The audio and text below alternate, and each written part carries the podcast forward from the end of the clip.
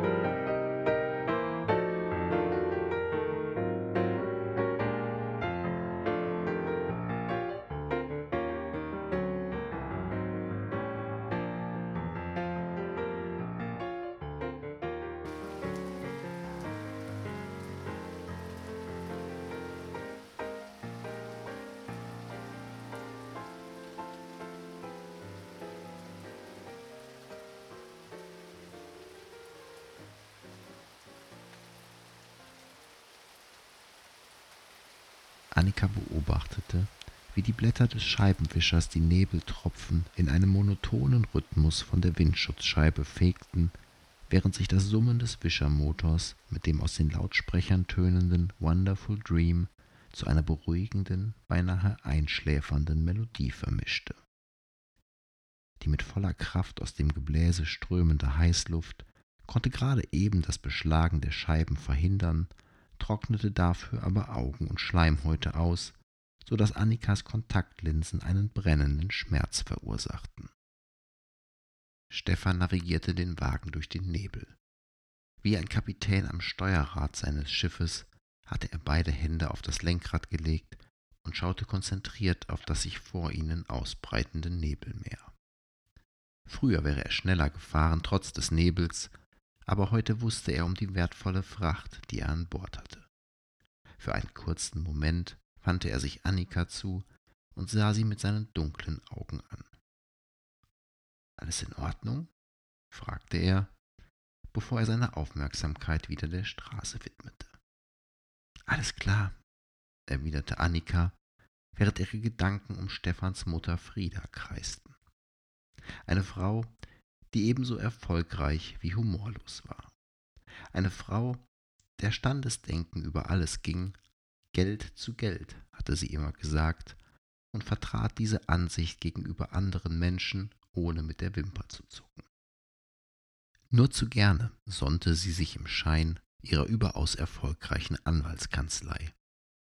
Weniger öffentlich hingegen machte sie die Tatsache, dass erst eine Liaison mit dem Seniorpartner und Gründer der Sozietät ihr den Karrieresprung zur Partnerin ermöglicht hatte. Dass darüber hinaus die Ehe mit Stephans Vater in die Brüche gegangen war, sah sie lediglich als Kollateralschaden, den sie für Geld und Status nur allzu gerne in Kauf genommen hatte. Stefan war sechs Jahre alt gewesen, als Frieda ihn zu seinem Vater abgeschoben und sich über Nacht mit ihrem nagelneuen Jaguar Cabrio aus dem Staub gemacht hatte. Annika musste schmunzeln, als sie daran dachte, dass sie bei Frieda seit ihrer ersten Begegnung an Cruella de Vil aus dem Film 101 Dalmatiner hatte denken müssen. Wie sie mit langen spitzen Fingern ihre Zigarette hielt und Annika dabei mit stechendem Blick musterte, gerade so, als wolle sie durch sie hindurchsehen. Nachdem Stefan jahrelang keinen Kontakt zu seiner Mutter gehabt hatte, normalisierte sich die zerrüttete Beziehung zwar im Laufe der Jahre hin zu einem mittelmäßig guten Verhältnis, aber war auch heute noch weit entfernt von jener Herzlichkeit und Vertrautheit, die Annika aus ihrer eigenen Familie gewohnt war. Dennoch hatte sie Stefan nicht davon überzeugen können, heute am Heiligabend nicht zum Landhaus von Frieda und ihrem Ehemann, ihrem früheren Chef, hinauszufahren, um ihnen wenigstens einen Höflichkeitsbesuch abzustatten. In weniger als einer halben Stunde würde sie ihnen die frohe Kundschaft überbringen. Wobei es für Annika außer Frage stand, dass Frieda die Nachricht eher als weihnachtliche Katastrophe interpretieren würde, denn als freudiges Ereignis. Frieda hasste Annika und hatte nie einen Hehl daraus gemacht, dass sie ihre bürgerliche Herkunft ihres einzigen Sohnes als nicht würdig empfand. Und sie würde sie noch mehr hassen, wenn sie erst einmal das kleine Päckchen geöffnet hatte, das auf Annikas Schoß lag und dessen goldglänzende Oberfläche sie mit zitternden Fingern streichelte. Annika blickte durch das Seitenfenster in den stetig dichter werdenden Nebel. Die schattenhaften Silhouetten kahler Bäume versanken in einem Meer undurchsichtiger Wogen und streckten ihre Äste in den schwarzen Himmel, wie Ertrinkende auf einer verzweifelten Suche nach dem rettenden Strohhalm. Weit und breit waren keine Lichter zu sehen. Nirgendwo schimmerte ein beleuchtetes Fenster, und außer ihnen schien sich kein Auto in diese von Gott verlassene Gegend verirrt zu haben. Einzig die Leitpfosten am Straßenrand warfen das Licht ihrer eigenen Scheinwerfer zurück und leuchteten in der Dunkelheit wie die Augen auf Beute lauernder Raubtiere. Als kleines Mädchen hatte Annika oft mit ihrem Vater an der Terrassentür gestanden und hinaus in den Nebel geblickt, der im Winter auf den mit Reif überzogenen Feldern hinter dem Haus aufzog und unsichtbaren Fantasiegestalten ein vorübergehendes Zuhause gab, während das Kaminfeuer im Inneren des Hauses knisterte und tanzende Schattenwesen an die Wände zauberte. Annika spürte ein beklemmendes Gefühl von Traurigkeit in sich aufsteigen, als sie an ihre eigene Mutter dachte, die vor vier Jahren völlig überraschend an einem Hirnödem gestorben war. Wie gerne hätte sie ihr und nicht Frieda an diesem Abend ihrer beider Nachricht überbracht. Aber in gleichem Maße freute sie sich auf das Gesicht ihres Vaters, wenn er später am Abend die winzigen Babyschuhe aus dem kleinen Kästchen hervorziehen würde. Er würde Annika mit diesen großen, strahlend blauen Augen die der Herrgott auch an seine Tochter weitergegeben hatte, ansehen. Für ihn, da war sie sicher, würde es das schönste Weihnachtsfest seit dem Tod ihrer Mutter werden. Vielleicht sogar das schönste seines Lebens. Unzählige Male hatte er ihr schon gesagt, wie gerne er mit einem kleinen Enkelkind durch den Garten tollen, Verstecken spielen und Papierdrachen bauen würde. Für ihn würde in dieser heiligen Nacht ein Herzenswunsch in Erfüllung gehen, der ihm gleichzeitig ein Stück verlorenes Leben zurückbringen konnte. Natürlich hatte er sich gefreut, als Annika ihm eröffnete, mit Stefan zusammen in eine Wohnung in der Stadt ziehen zu wollen. Er mochte Stefan und im Gegensatz zu Annika und Frieda lagen die beiden auf einer Wellenlänge. Als sie Stefan zum ersten Mal mit nach Hause brachte, holte ihr Vater, der bis dahin alle ihre Freunde mit äußerstem Argwohn betrachtet hatte, nach kurzer Zeit eine Flasche selbstgebrannten Schnaps aus dem Keller. Während Annika schließlich in ihrem ehemaligen Kinderzimmer zwischen abgewetzten Stofftieren und Postern ihrer Jugendidole im Land der Träume weilte, fühlte ihr Vater dem überraschend trinkfesten Stefan gründlich auf den Zahn und befand ihn schließlich für tauglich und würdig. Ja, die beiden hatten sich von Beginn an prima verstanden. Das machte es für ihren Vater sicherlich leichter, seine einzige Tochter mit einem jungen Mann hinaus in die Welt oder zumindest hinaus in die Stadt ziehen zu lassen. Aber obwohl er sich redlich bemühte, konnten seine Augen den Schmerz, den er am Tag ihres Auszugs fühlte, nicht gänzlich verbergen. Seitdem bemühte sich Annika, jedes Wochenende hinaus zu ihrem Vater zu fahren und ihn, soweit wie sie es zuließ, an ihrem Leben teilhaben zu lassen. Sie war fast geplatzt, nachdem sie von ihrer Schwangerschaft erfahren hatte. Aber Stefan und sie hatten sich geeinigt, es bis Weihnachten für sich zu behalten.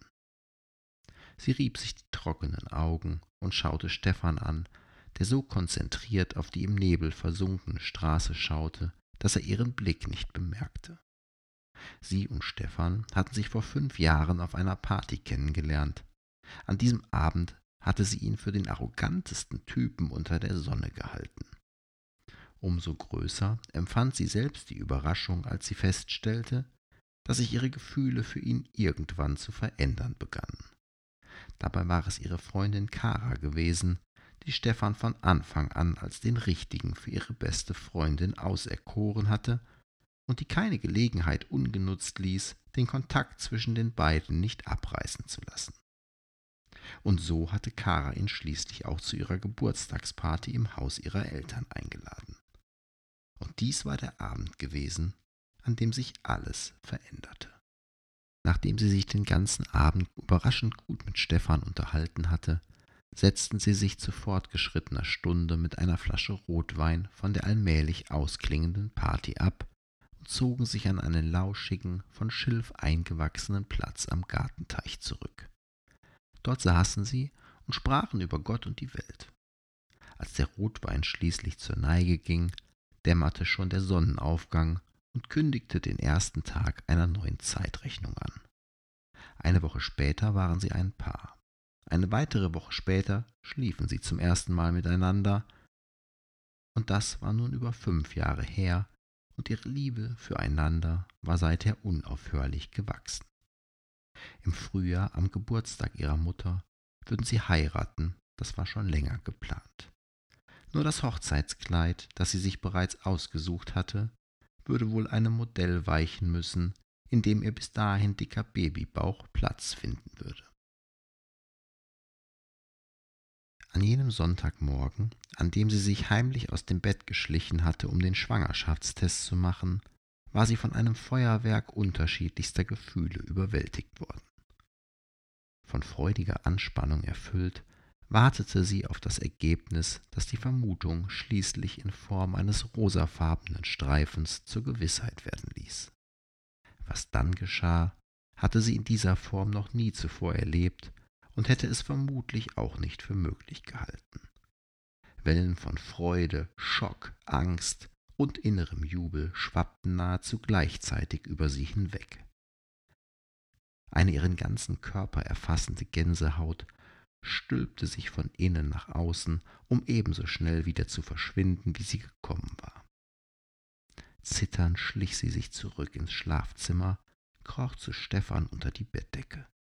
Er schlief noch, aber sie konnte mit der Nachricht nicht mehr an sich halten. Wir bekommen ein Baby, flüsterte sie ihm ins Ohr, woraufhin er binnen Sekunden hellwach war. Gemeinsam zogen sie sich die Bettdecke bis über die Nasenspitze und lagen eine Stunde schweigend nebeneinander.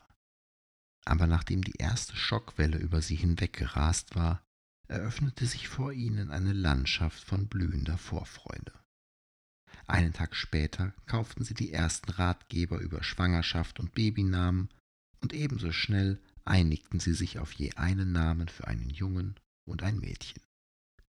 Aber keinen der Namen würden sie vor der Geburt ihres Nachwuchses preisgeben, da waren sie sich einig.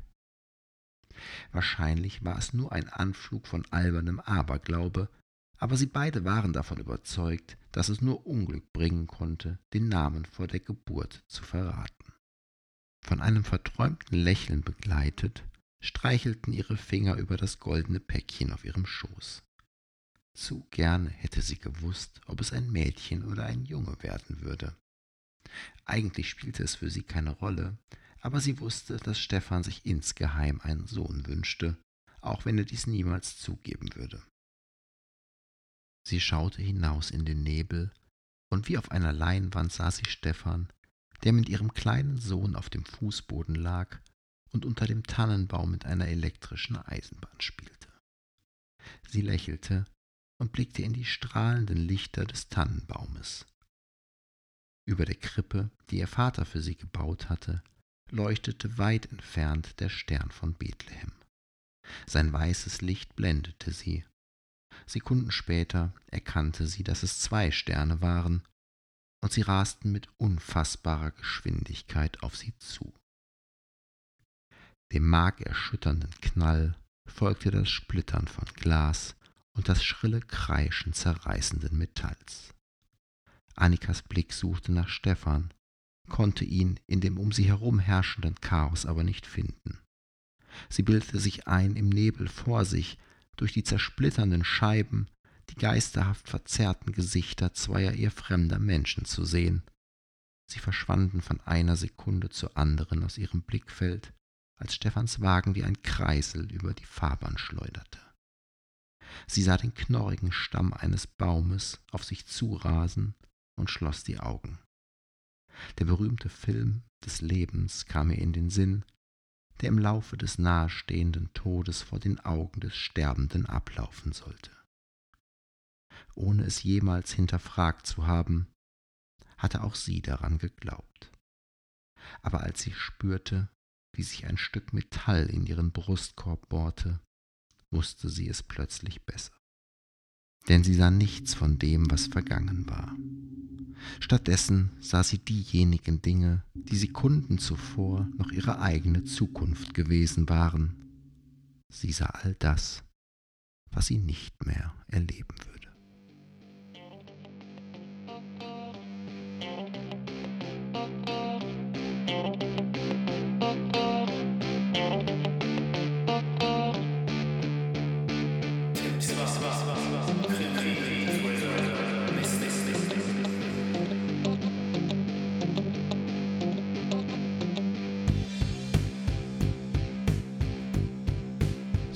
das war sie, die sechste Ausgabe von Hashtag Tim Swart Krimi Thriller Mystery am vierten Advent 2019 mit einer kleinen weihnachtlichen, aber auch sehr ernsten Geschichte, Nebelnacht. Und zugegeben, inspiriert hat mich zu dieser Geschichte eine Kurzgeschichte von Stephen King, die ich vor vielen Jahren gelesen habe. Und diese Geschichte trägt den Titel Abschlusstag. Und es geht in dieser Geschichte eben auch darum, dass eine College-Studentin ja, sich Gedanken über ihre Zukunft macht und dann eben etwas passiert, was diese Zukunft sich eben komplett in nichts auflösen lässt. Und das Ereignis ist in typischer Stephen King-Manier eben ein, ein sehr großes Ereignis, und ich habe mir damals gedacht, es gibt so viele kleine Ereignisse, die für den Einzelnen eben die gleiche Auswirkung haben. Und ich weiß nicht, ob es euch aufgefallen ist, direkt am Anfang der Geschichte wird ein Song erwähnt. Der Song trägt den Titel Wonderful Dream und wurde gesungen von Melanie Thornton. Und Melanie Thornton ist eine Sängerin, die mit diesem Lied eines meiner liebsten Weihnachtslieder gesungen hat. Und ähm, bekannt aus einem Coca-Cola-Werbespot. Und das Tragische an diesem Lied ist eben, dass Melanie Thornton am 24. November 2001 bei einem Flugzeugabsturz ums Leben gekommen ist. Und ich erinnere mich noch genau an diesen Tag und als ich das gerade nachgeschlagen habe, war ich auch tatsächlich geschockt, dass das schon fast 20 Jahre her ist. Das ist der Wahnsinn. Und ähm, naja, auch das ist eben ein Beispiel, wie man von jetzt auf gleich aus einem Leben gerissen wird, in dem man sicherlich vieles für selbstverständlich hinnimmt. Und naja, letztendlich gibt es unzählige Beispiele, ähm, mit denen man so eine Geschichte eben auch hätte aufziehen können. Denn letzten Endes zerplatzen solche Zukunftsvisionen möglicherweise von jetzt auf gleich wie Seifenblasen. Und für die Welt an sich mag das keine Rolle spielen, wenn so eine Seifenblase zerplatzt. Aber für jede einzelne Seifenblase ist es eben das unwiderrufliche Ende. Und am Ende des Tages sind wir doch alle nur Seifenblasen, die früher oder später zerplatzen. Und das sollten wir nicht vergessen und viele Dinge nicht für so selbstverständlich hinnehmen, wie wir das sicherlich manchmal tun. In diesem Sinne wünsche ich euch jetzt trotz dieser schweren Nachgedanken noch einen wundervollen vierten Advent und verspreche euch für den Heiligabend eine kleine Zusatz-Sonderausgabe meines Podcasts mit einer ganz besonderen Geschichte, auf die ihr euch, denke ich, freuen könnt. Und ich bin gespannt, was ihr sagt. bis dahin alles Gute. Bis dahin, euer Tim Swart. Tschüss.